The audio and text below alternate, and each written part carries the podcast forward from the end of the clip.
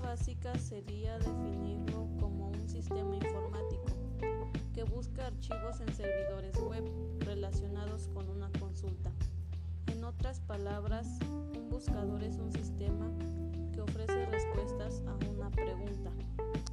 Los buscadores son catalogados en cuatro clases según su funcionalidad.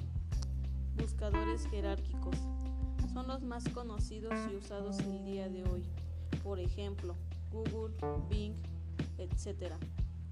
Estos buscadores indexan contenido de una web y los muestran en sus páginas de resultados a través de una clasificación jerárquica establecida por sus algoritmos. Directorios. Este buscador fue uno de los primeros en Internet ya que se caracteriza por organizar la información en base a categorías,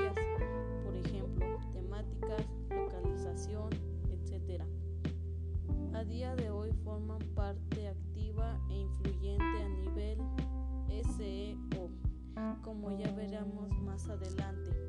Por ejemplo, Yahoo, Terra, etc. Metabuscadores. Es un buscador compuesto por resultados de varios buscadores jerárquicos. Es uno de los más conocidos.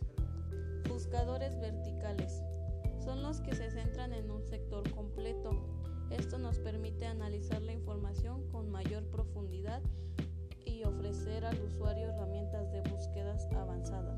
Por ejemplo, el buscador Nestoria, que está especializado en el sector inmobiliario.